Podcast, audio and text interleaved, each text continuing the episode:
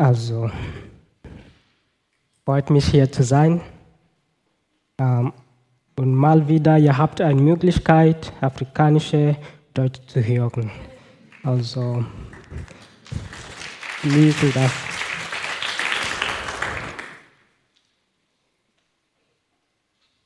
Ich hatte Bock auf Malen, ähm, ich hatte Bock auf Sonnenuntergang, aber mal ehrlich, ich bin in Deutschland. Äh, sowas ähm, kommt nicht so oft. Dann habe ich gedacht, ja, ich werde einfach malen, damit ich meinen Sonnenuntergang zu Hause habe. Und dann habe ich angefangen, der erste Tag, ehrlich gesagt, ich habe diese äh, Gemälde gemocht. Ich habe jeden Pinselstrich genossen. Ich, mir gefiel, wie die Farbe gemischt wurde. Ähm, aber zweiter Tag, ja, sah ich das Gemälde und es gefiel mir. Wochen später fing ich an, nicht so begeistert zu sein. Ich wusste, dass es da war, aber ich habe es nicht wie zuvor studiert. Dann wurden daraus Monate und dann Jahre. Im zweiten Jahr sah ich meine Schwiegermutter ähm, das Gemälde und es gefiel ihr. Sie wollte es für ihre, äh, ihre Praxis. Ich habe es ihr gegeben. Und als es weg war, wurde uns klar, ich und Rebecca, wie leer die Wand war. Wir mussten es durch etwas anderes ersetzen. Aber in all diesen Monaten und Jahren hatte meine Frau, genau wie ich, nichts mehr über das Gemälde gesagt. Ja, und ich dachte, es sei nicht wichtig. Ähm, und wir haben es verschenkt. Jetzt erfreuen sich Fremde an dem Gemälde im Wartezimmer meiner Schwiegermutter.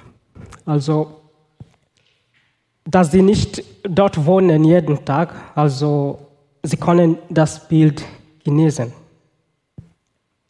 Ein Gemälde ähm, an einer Wand gerät nach einiger Zeit in Vergessenheit. Wir wissen, dass es da ist, aber wir schenken ihm nicht unsere Aufmerksamkeit. Heute möchte ich, dass wir über die Gegenwart des Herrn nachdenken. Wir werden diese tun, indem wir uns Psalm 23 ansehen. Es ist ein bekannter Psalm. Doch wie einem Gemälde an der Wand kann ihm leicht die Aufmerksamkeit verweigert werden, die es verdient. Ja.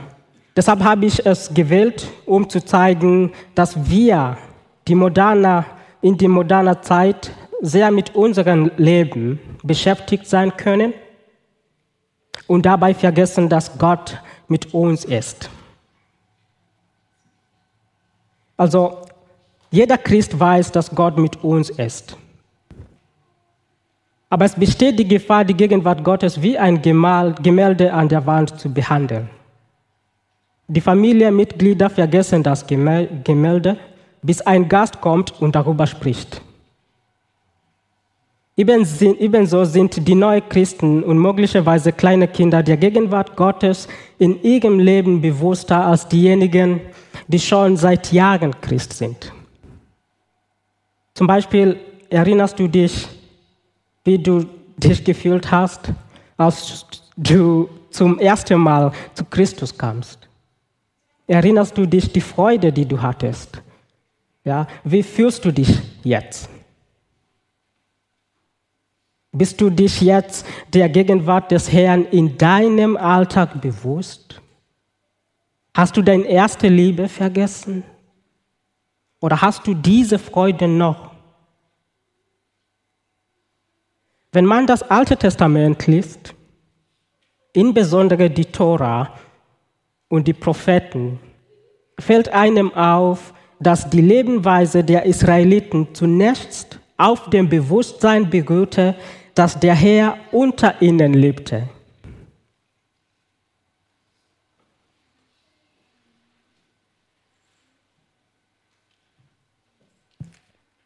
Wenn das ähm, Ihre Kultur oder Kultgesetz, ihr Sitzengesetz, ihr Zivilrecht basiert alle auf ihrem Bewusstsein der Gegenwart des Herrn. Das hat ihre Lebensweise beeinflusst. So sehr, dass es heute fast unmöglich ist, über Israel zu sprechen, ohne Gott zu erwähnen. Es ist auch fast unmöglich, über Gott zu sprechen, ohne Israel zu erwähnen. Später hielten sie die Gegenwart des Herrn natürlich für selbstverständlich. Und es sandte Propheten und Richter, um sie daran zu erinnern, um sie daran zu erinnern, die Gegenwart des Herrn nicht wie ein Gemälde an der Wand zu behandeln. Europa war einst auch von Bewusstsein des Gegenwart des Herrn geprägt. Man kann diesen Einfluss bis heute in der Sprache sehen. Zum Beispiel Grüße wie Grüß Gott oder Worte in England wie Goodbye, ja, die aus den Worten God be with you entstanden. Ja. Das Bewusstsein des Gegenwart des Herrn beeinflusste die europäische Kultur. Und ich frage mich momentan, was beeinflusst die europäische Kultur jetzt? Was prägt dich als Person? Für David war es das Bewusstsein des Gegenwart des Herrn in seinem Leben. Er nahm sich Zeit, darüber nachzudenken, wer Gott für ihn ist und was Gott für ihn getan hat und tut. In diesem Psalm sieht David sich selbst als Schaf und Gott als seinem Hirte. Wir sehen, dass David sagt, der Herr ist mein Hirte. Mir wird nichts mangeln. Also, was wird ihm nicht fehlen? David wird es nicht an dem mangeln, was der Hirte weiß, dass es gut für die Schafe ist. Im Kontext dieses Psalms wird es David nicht mangeln an der grünen Weide, an der stillen Wasser, an der Ruhe oder Ermutigung und an guten Wegen und an Schutz. Das sind die Dinge, die ein Schaf zum Leben braucht. Grüne Weiden, Wasser, Ruhe. Und in Ruhe ist alles und was dazu gehört, wie Medizin, Versorgung, richtige Wege. Denn Schafe gehen gerne auf denselben Weg, sonst können sie verlaufen, sich verlaufen. Und Schutz vor dem Feind. Ohne einem Hirte kann ein Schaf nicht lange allein überleben. Jedes Schaf, das mehr als diese fünf braucht, ist wirklich ein Luxusschaf. Für David wird es mir nicht an Mitteln mangeln. Was?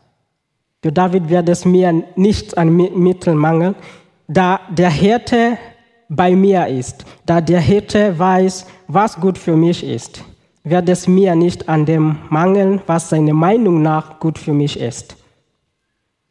In Vers 4 fällt es dem Schaf ein Licht, also er hat kein Licht. Aber er hat auch keine Angst.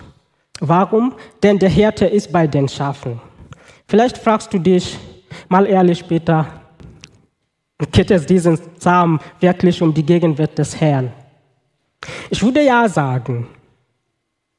Ähm, und hier ist der Grund, warum ich das denke. Erstens, das Bild passt. Wenn man bedenkt, wer David war und insbesondere seinen Hintergrund, dann gibt es kein besseres Bild, das die Begleitung besser zeigt als den Hirte und sein Schaf. Zweitens, die Struktur des Psalms passt. In jedem Satz steht der Herr oder das Pronomen, das ihn den Tempel beschreibt. In jedem Vers, alle sechs Versen. Der gesamte Psalm leitet zum sechsten Vers über. Das ist der Zweck von allem. Das Endziel unserer Lebens als Christen ist es, für immer in die Gegenwart des Herrn zu sein. Deshalb eigentlich sind wir hier. Das Mittel zur Erreichung dieser Endziel liegt in der begleitenden Gegenwart des Herrn. Und das kann man an der Struktur Psalm erkennen. David beginnt mit der dritten Person in den äh, Versen 1, 2 und 3. Dann wechselt er in den Versen 4 und 5 zur zweiten Person. Also die ersten drei Versen sagt er, der Herr ist mit mir. Er wird mich begleiten. Er, er, er. Er redet über Gott. Aber Vers 4 und 5 wendet er jetzt zu Gott. Er redet zu Gott, nicht nur über ihn. Und hier sehen wir, dass Oh, das, das ist so cool, weil wenn er zu Gott jetzt spricht, dann merkt er diese Gegenwart und er sagt, ja, ich werde hier bleiben, das will ich. Das, das ist so cool. Und nicht nur das, dann, dann sagt er, oder ich soll so sagen, am Anfang, hier ist die Hirte und David ist der Schaf. Und dann am Ende, David ist nicht Schaf mehr, er ist ein Gast und der Herr ist der Gastgeber. Das ist sozusagen, er hat ihn geleitet und am Ende wartet er für ihn. Das ist so cool. Gegenwart des Herrn. Oh, okay, ich gehe weiter. Der dritte, Person, äh, äh, dritte äh, Grund, warum ich denke, dieses Psalm geht es um Gegenwart des Herrn, ist, dass die Inhalt passt. Warum? Denn der Herr begleitet ihn durch seine Taten, denn der Herr begleitet ihn durch sein Wort, denn der Herr begleitet durch sein Name. Lass uns diesen Inhalt gucken. In den Versen 2, 3 und 4 und 5 begleitet der Herr David durch seine Taten gegenüber David. Er gibt ihm Halt, er gibt ihm Ruhe durch Ermutigung. Er zeigt ihm die Wege der Gerechtigkeit oder besser gesagt, er gibt David einen Sinn für sein Leben. Nicht ist, ehrlich gesagt, nichts ist so qualvoll wie ein Leben ohne Sinn. Aber David hat das. Und der Herr gibt David Schutz vor seinen Feinden. Das ist seine Taten. Und am Ende David sagt, er möchte für immer in der Gegenwart des Herrn bleiben. Der Herr begleitet durch sein Wort. In den Vers 3 und 4 sagt David, dass der Herr seine Seele erquickt. Er erquickt meine Seele. Konnte bedeuten, ermutigt zu werden oder gerade nach einer schweren Zeit von innen heraus gestärkt zu werden, damit man Ruhe bekommt. Jeremia 31, Vers 25 sagt, ich will die ermattete Seele erquicken und jede schmattende, schmachtende Seele sättigen. Also als Christen finden wir unsere Widerstandsfähigkeit im Herrn. Aber wie passiert das eigentlich? In Psalm 19, Vers 1 heißt es, dass das Gesetz des Herrn vollkommen ist. Es erquickt unsere Seele. Also den Herrn ermutigt uns durch sein Wort. Ja, und sein Geist der Wahrheit wird uns in die ganze Wahrheit leiten. Also seine Worte wirken von innen heraus in uns. Dadurch können wir ihm mehr vertrauen und die Probleme ertragen, die wir haben, weil er uns durch sein Wort ermutigt. Also wir fallen, ja. Wir leiden, ja. Aber wir stehen auf wieder, weil wir unsere Widerstandskraft von Gott bekommen. Andere werden sehen, wie wir mit unseren Problemen umgehen und werden inspiriert, mehr über unseren Gott zu erfahren, mehr über sein Wort zu erfahren. Das ist ein Babyflamingo, diese Weiße hier, und das ist ein großer Flamingo. Und ihr seht schon das Unterschied. Flamingo bekommen ihre Farbe von was sie essen. Von innen draußen sind sie transformiert. Man isst und ein Mann wird später transformiert. Und das ist auch genauso mit Gottes Wort. Wenn wir von Gottes Wort futtern, uns futtern, dann werden wir transformiert. Wir können Sachen, ähm, jeder kann sehen, ja, Peter, du gehst anders mit Leiden um. Wie? Freund, kein, ich lese Gottes Wort, ja, und dann von innen werd, werden wir transformiert werden. Aber der Herr begleitet auch durch seinen Namen.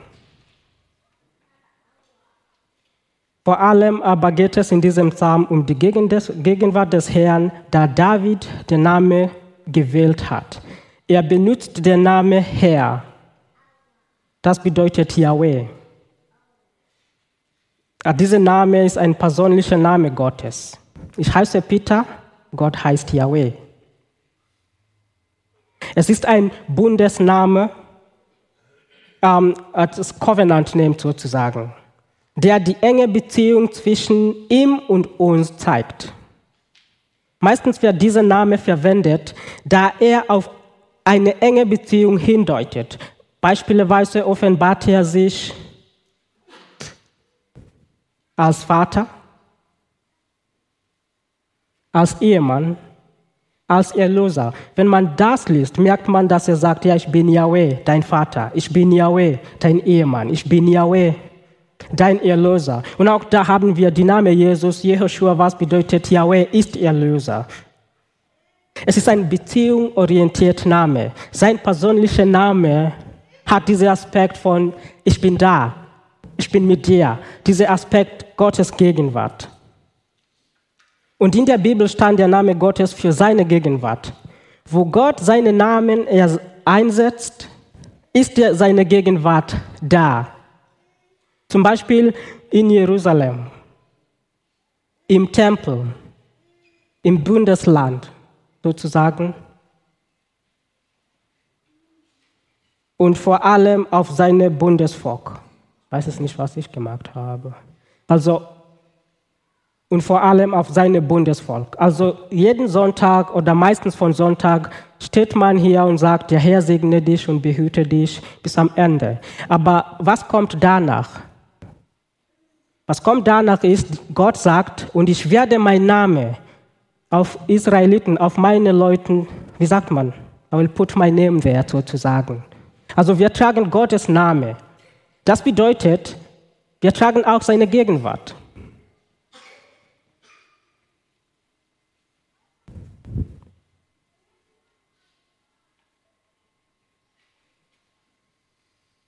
Ihr kennt das.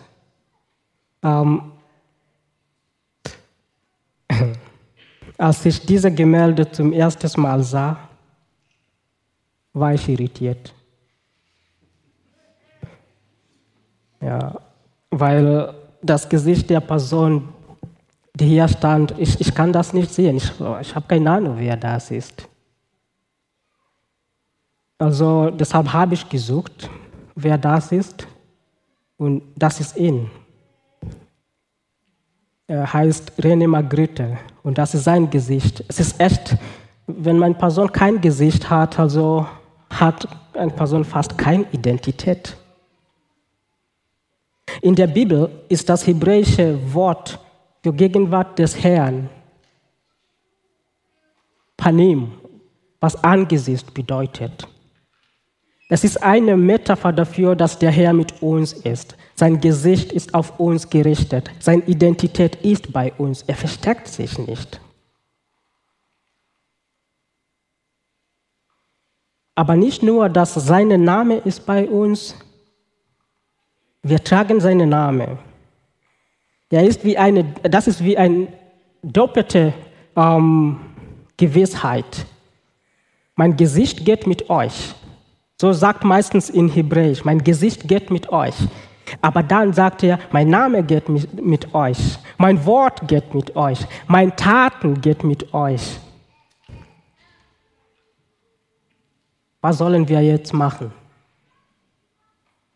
Ich habe schon beweisen, dass Psalm 23 geht es um Gottes Gegenwart. Was sollen wir damit jetzt machen?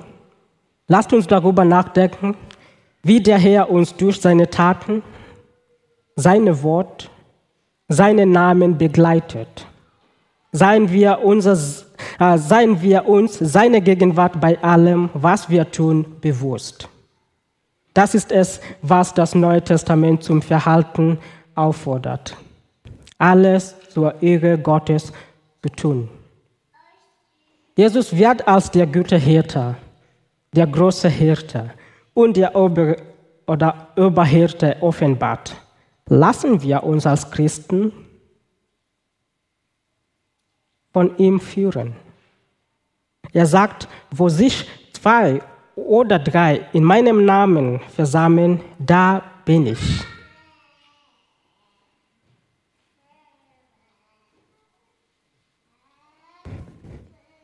Also in Psalm 23 Kontext, der Herr begleitet uns durch seine Taten, sein Wort und seinen Namen. Seien wir seine Gegenwart bei allem, was wir tun, bewusst. Wo zwei oder drei sind, er ist da. Wir sind seine Schafen und wir brauchen nur diese fünf Sachen. Ernährung von ihm und das gibt er uns. Er gibt uns Ruhe und Ermutigung. Er gibt uns seinen Sinn im Leben und er beschützt uns auf dem Weg zu ihm. Wenn wir diese fünf Grundbedürfnisse erfüllt sind, danken wir ihm dafür. Wenn wir nur seine Gegenwart haben, das ist uns auch genug. Behandeln wir ihn nicht wie ein Gemälde an der Wand. Stattdessen hoffe ich, dass wir mit David sagen können, ich hatte eine einzige Bitte an den Herrn. Nichts anderes wünsche ich mir, ich möchte im Haus des Herrn sein, alle Tage meines Lebens. Ich möchte diese Schönheit des Herrn schauen. Der Herr ist mit uns. Amen.